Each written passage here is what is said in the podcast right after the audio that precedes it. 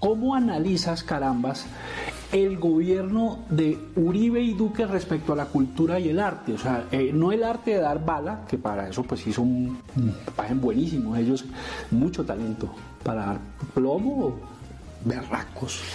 Eh, pero no, sino el arte en general. O sea, ¿cómo lo ves? Mira, yo creo que a un gobierno que solamente tiene violencia y solamente tiene bala y bala es lo que hay, lo que viene y, la realidad. Si uno ataca con arte, si uno ataca con, con, música, ataca entre comillas, pero si uno dispara arte y canciones y todo, no van a tener cómo defenderse, porque es que ellos son solamente eso.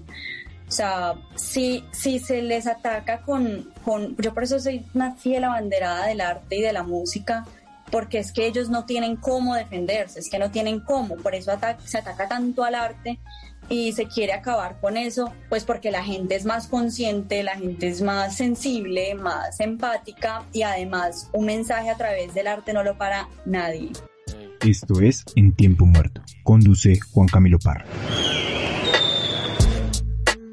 Ah.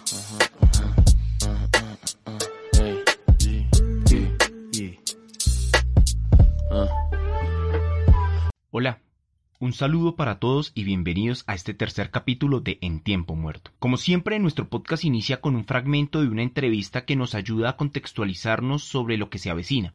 En este caso, fue Susana Boreal entrevistada por la tele letal la que nos da luces para emprender este nuevo episodio. A lo que dijo la directora de orquesta clásica lo podemos resumir con mayor precisión con una frase del filósofo alemán Friedrich Nietzsche. El arte y nada más que el arte, el que hace posible la vida gran seductor de la vida, el gran estimulante de la vida.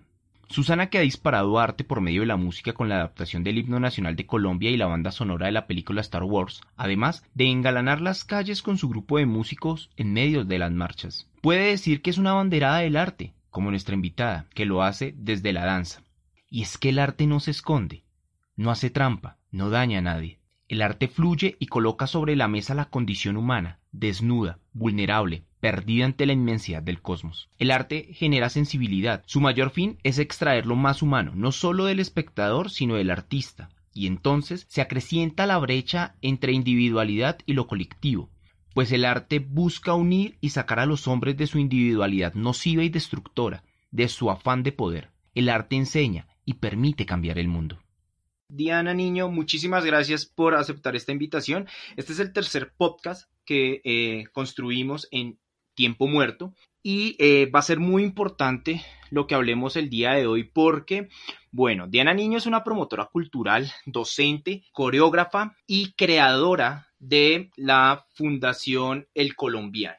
Ha sido galardonada en el 2012 y 14 por IDARTES a Mejor Danza Tradicional. Tiene estudios e investigaciones sobre la reivindicación de la danza, de la cultura, ha trabajado junto a procesos investigativos en la Uniminuto eh, y se desempeña como docente, pero también tiene un papel fundamental en la parte de, digamos, de participación política en Teusaquillo. Allí trabaja un poco como representante, ya nos contará un poco sobre eso. Y pues nada, primero darte nuevamente la bienvenida. Muchísimas gracias. Podemos empezar con esta pregunta y es cómo entender el arte en el momento de caos que vive el país. Diana, bienvenida. Muchas gracias Camilo por la invitación a este espacio que estás construyendo tan interesante.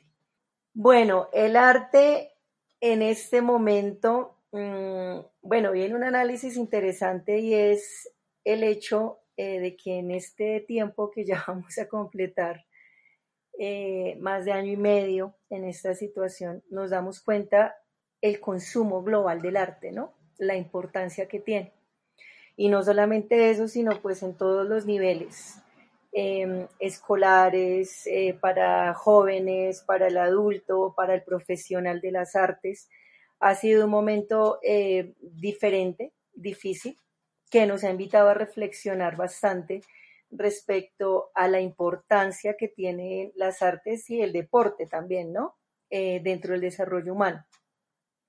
Entonces, pues tiene ese aporte social desde la práctica física y cómo esto se enfrenta eh, a la tecnología y a los comportamientos sedentarios en los niños, que como padres de familia eso siempre ha sido como una lucha, ¿no?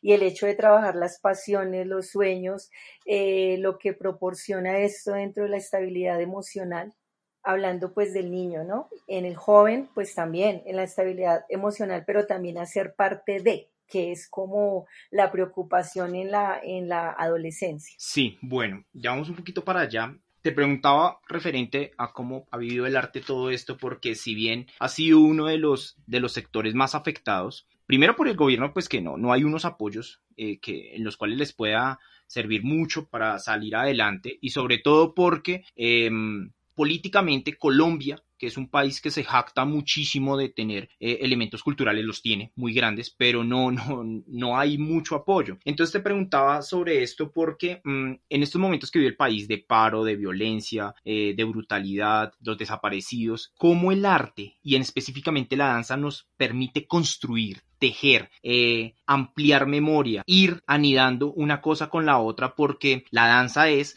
específicamente toda una expresión em, que permite no solamente el cuerpo, que el cuerpo eh, encuentre unos espacios, sino también permite a que em, podamos a través de ella tanto participándola como, como espectadores, poder construir. ¿Cómo funciona esto y cómo lo han vivido ustedes? Bueno, eh, tienes toda la razón. Eh, yo hago parte del Consejo eh, de Cultura de la localidad de Teusaquillo. Soy consejera representante del sector danza. Y en este tiempo, esta es una instancia de participación ciudadana y nos hemos dado cuenta de manera directa pues la invisibilidad y la importancia que se le da al arte, desde el tema presupuestal, por ejemplo, en donde los recursos que estaban para cultura se destinaron para otras actividades, todo pues con el tema del COVID, eh, donde se sectoriza, eh, se estratifica y no se comprende pues bueno las eh, miles de dificultades por las que pasa el artista que vive, que su sustento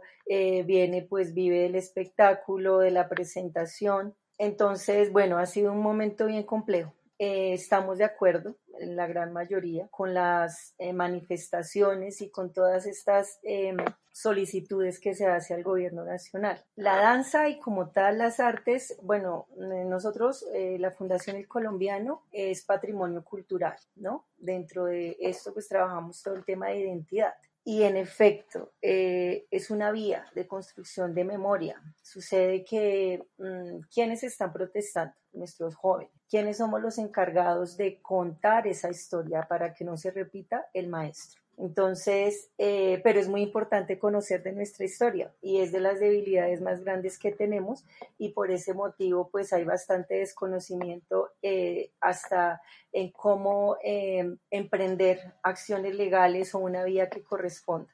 Sí, y bien, bien eso porque precisamente lo que dice son los jóvenes, por lo que he podido ver también, pues la Fundación El Colombiano pues tiene unos talleres y demás, y son esos jóvenes los que, los que buscan a través del arte poder eh, no solamente un espacio para desahogarse, digámoslo así, sino también un espacio para reencontrarse. Y a partir de allí, por ejemplo, eh, sé que ustedes... Em, construyeron, hicieron varios, bueno, han hecho un montón de montajes, pero uno que me parece muy interesante que es Chambacú Corral de Negros, y lo hicieron. Si no estoy mal, nos cuentas un poco la historia sobre cómo fue ese viaje por Europa, cómo llegar a los diferentes sectores, a las diferentes personas a través de eso, por ejemplo, de Chambacu Corral de Negros, que es una obra literaria de Manuel Zapata Olivella, cómo llegarle a la gente sobre el arte en Colombia. Fíjese que tenemos tanto, pero también somos un poco negados o poco llegamos a ello y no porque haya, no hayan expresiones. De hecho, el paro fue un ejemplo de muchísimas expresiones artísticas. ¿Cómo fue esa construcción y cómo llegarle a la gente a partir de la historia eh, que nos cuenta Manuel Zapata Olivella y ese tejer de la cultura afro? Bueno, la Fundación para la Conservación del Patrimonio Cultural Colombiano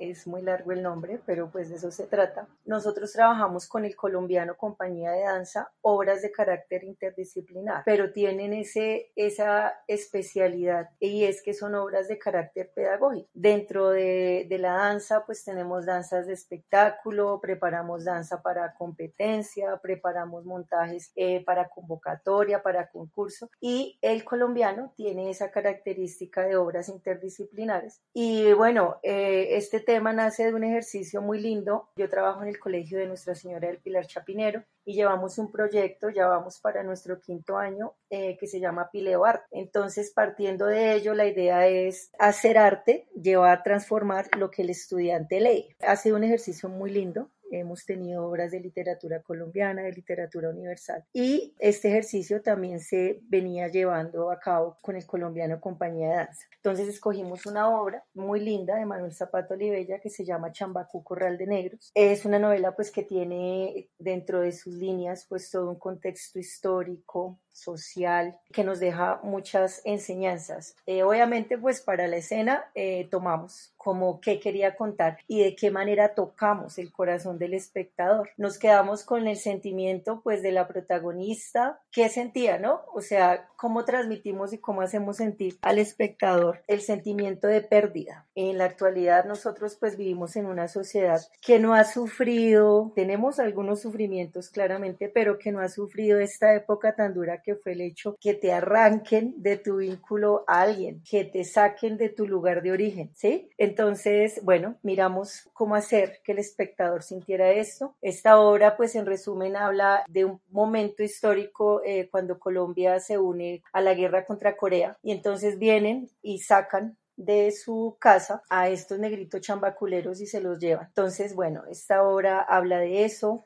habla de cómo se interrumpe la vida a partir de un hecho y cómo nuestra cultura pues está compuesta de eso, o sea, de esos procesos aculturados que son, pues, que son nuestra trietnia y lo que llevamos en la sangre. Sí, y fíjate que tú dices algo que me parece muy, muy, muy interesante y es como eh, que te arranquen de tu lugar, ¿no? El juego también del exiliado, el juego también del expulsado. Y eh, decías que, pues claro, en referencia a la cultura afro, que claro, no lo hemos vivido, pero entonces estamos ante otros choques y es que nos están nos están acabando en nuestra propia ciudad, nos están desapareciendo, nos están matando. Y eso es otra forma también de cómo empezar a construir historia y cómo empezar a construir relatos. Por lo que sabemos eh, de la Fundación El Colombiano, yo que he tenido la oportunidad de compartir espacio con ustedes em, en sus festivales, la danza como herramienta para contar, la danza como herramienta para manifestar. Ustedes viajaron por Europa y pues no solamente el hecho de, ir a representar a Colombia, que pues es maravilloso, estábamos muy bien representados. Pero más allá de eso es, es ir a contar allá lo que aquí pasó o está pasando. ¿Cómo fue la recepción de la danza? Eh, cómo fue la recepción de todo el aparato artístico en el continente europeo. Si bien es cierto, pues se encuentran con latinoamericanos, pero también cómo contarles a otros las luchas que hemos tenido, eh, la herencia que cargamos y cómo lo recibieron, cómo vivieron ustedes eso. Este viaje, esta gira, eh, fue en el 2019 y fue algo muy importante para nosotros. Fue muy interesante las dificultades del idioma y de las costumbres eh, como tal fueron, pues bueno, y muy interesante, ¿no? Porque se aprende cada día. Estuvimos en Dinamarca, eh, luego estuvimos en Hungría, en el Summerfest, y terminamos nuestra gira en Serbia, en el Internet. Y bueno, resulta que nosotros tenemos pues nuestros montajes con diálogos y demás, pero pues claramente estaba el tema pues del idioma, ¿no? Y pues igual íbamos a tres países diferentes con unos idiomas bien particulares también. Entonces, eh, lo que hicimos fue prepararnos desde el gesto, desde el sonido, desde el tema de la actuación esa transmisión. Y mira que fue bastante interesante. Se comprendía lo que queríamos llevar, lo que queríamos contar. Incluso en Hungría eh, tuvimos varias como notas de prensa en donde se comprendía perfectamente, o sea, cuál momento de, de nuestra historia llevábamos.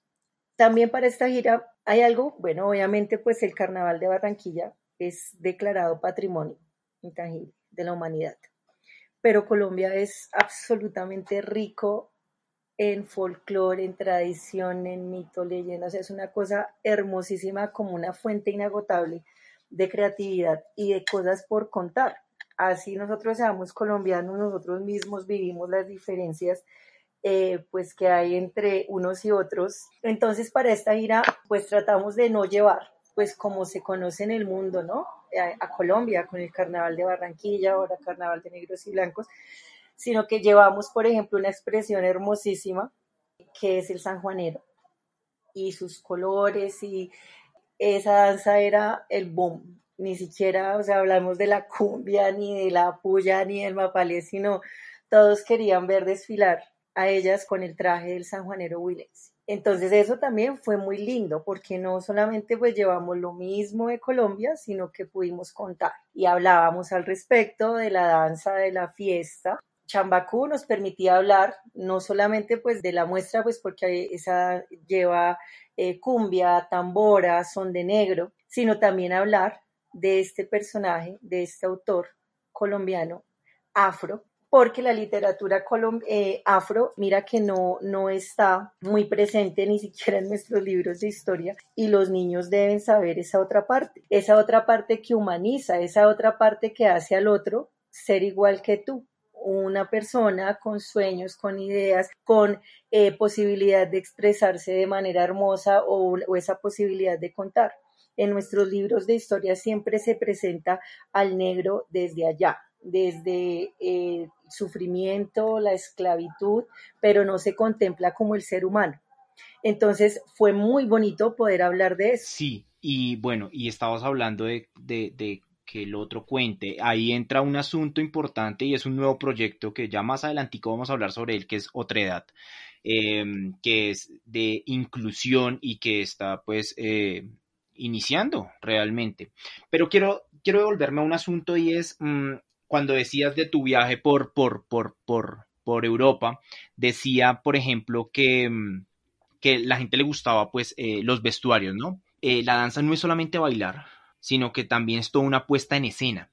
Cómo el impacto de lo visual, pero de lo sonoro también se mezcla, se funde para el show que están mostrando. Eh, ¿Cómo viste eso en Europa? Sobre todo porque ellos estaban encantados con los vestuarios y demás, pero detrás de todo eso está la forma de, narrar. Entonces, ¿cómo funciona todo este asunto del montaje y demás?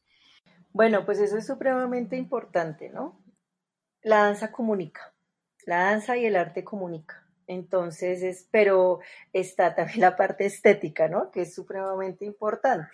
Y el hecho, eh, para nosotros es muy importante eh, llevar el traje típico en su esplendor dentro de lo posible y si el montaje lo permite, ¿no? Hay algunos que tienen pues cambios de vestuario y pues requieren eh, alguna alteración.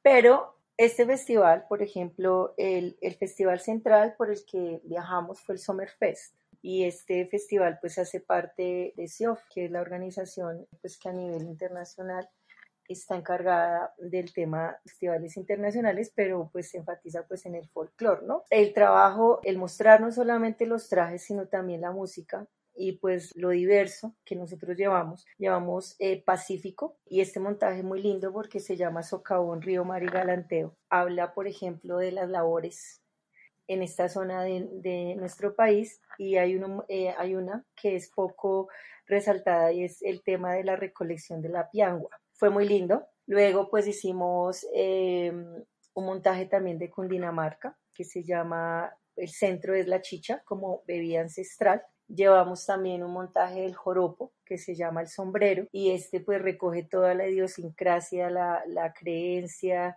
de esta parte del país y teníamos como temas, eh, teníamos que llevar dos shows de unos minutos que era para abrir y cerrar el evento para uno de esos shows preparamos pues el San Juanero y para el cierre eh, un San Juanito. Entonces, como ves, fue como súper eh, completa y fue súper lindo porque, claro, cada uno de, de, los montajes tiene pues unos instrumentos diferentes, unos sonidos diferentes y creo que el mismo impacto que sentimos nosotros al compartir escenario con muchos países y nos causaba curiosidad cómo sonaba, porque este tiene tantas cuerdas, este no, eh, este viento. Y entonces fue una cosa porque los chicos pudieron trabajar, pudieron interactuar con otras culturas y donde contaban orgullosamente de qué se trataba. Cada una de, pues de, de, sus especialidades, ¿no? Pues el músico, pues con los músicos, el bailarín, pues con los bailarines.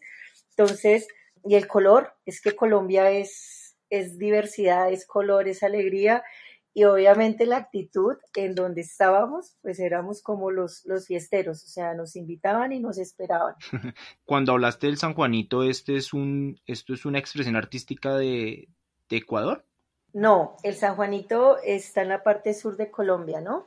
estamos muy cercanos al Ecuador, entonces en Nariño. Ah, ok, no, lo preguntaba era porque pensar en lo que, lo que ustedes estaban haciendo en Europa era hablar un poco eh, de América Latina, ¿no? Es decir, cuando se construye toda una expresión artística, eh, digamos que localizarla está bien, eh, claramente, pero también es todo un ejercicio de raíces de todo lo que nos construye. Y pensaba específicamente eso, el hecho de que cuando estaban ustedes en Europa, pues estaban también representando a América Latina de alguna otra manera, con, me imagino que con otros artistas también del continente, pero eran, eran Colombia y eran, eh, era América Latina también. Entonces, entre esos eh, saltos de lo ancestral, pasando por procesos de la colonización, llevando otro tipo de, de momentos históricos se da la oportunidad de escuchar y ver al otro, porque independientemente de que sea un bailarín, de que sea un músico el que está en escena, pues lo que está representando es toda una tradición.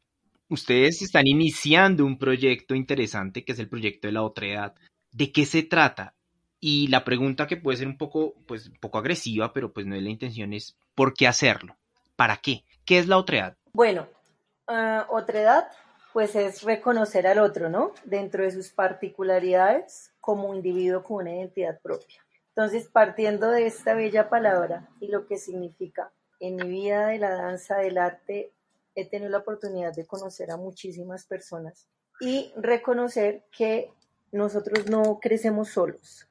Entonces, partiendo de eso, hay como una apertura en la Fundación El Colombiano para emprender los proyectos. Yo soy una emprendedora. Entonces, uno de los proyectos nosotros trabajamos con Víctor Rueda, que es consejero también de la localidad, y dijimos, bueno, vemos una necesidad de expresión. él hace parte pues de la comunidad LGTBI y yo le dije, bueno, hay una cosa interesante que podemos hacer. Empezamos a trabajar en otra edad ballet folclórico. Eh, él, pues, su especialidad son las artes escénicas y lo mío es la danza. Hay un referente en México y en otros países que trabaja con la comunidad. Pero bueno, para mí como lo más importante es cómo lo vamos a hacer y qué queremos con esto, ¿no? Entonces, bueno, pues sabemos que el arte es transmisor y transformador de cultura. Y este proyecto, Otredad Ballet Folclórico, enfatiza pues en abordar el concepto escénico y la práctica de la danza tradicional fuera de unos roles heteronormativos que establece la danza tradicional folclórica colombiana.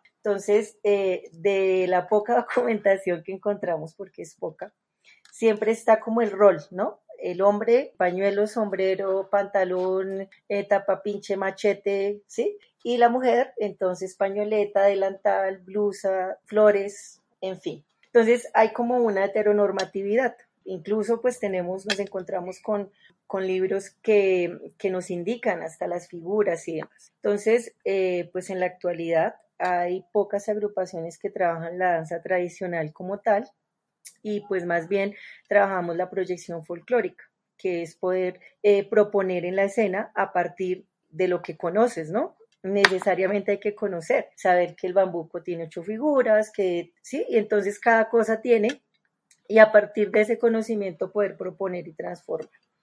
Entonces se replantea en otra edad ballet folclórico esta figura del bailarín, bailarina y su representación corporal. Entonces, hay algo muy importante y es que la identidad y la transmisión de la misma es una responsabilidad de todos, ¿sí? Sin distinción.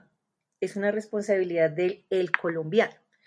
Entonces, independientemente tus gustos, em, tu género, tu identidad, o sea, es de todos. Colombia es nuestra y nos corresponde a todos transmitir eh, nuestra cultura y nuestras manifestaciones. Entonces, de eso se trata. Asignar eh, un rol es dista de todo lo que es el hecho folclórico en sí.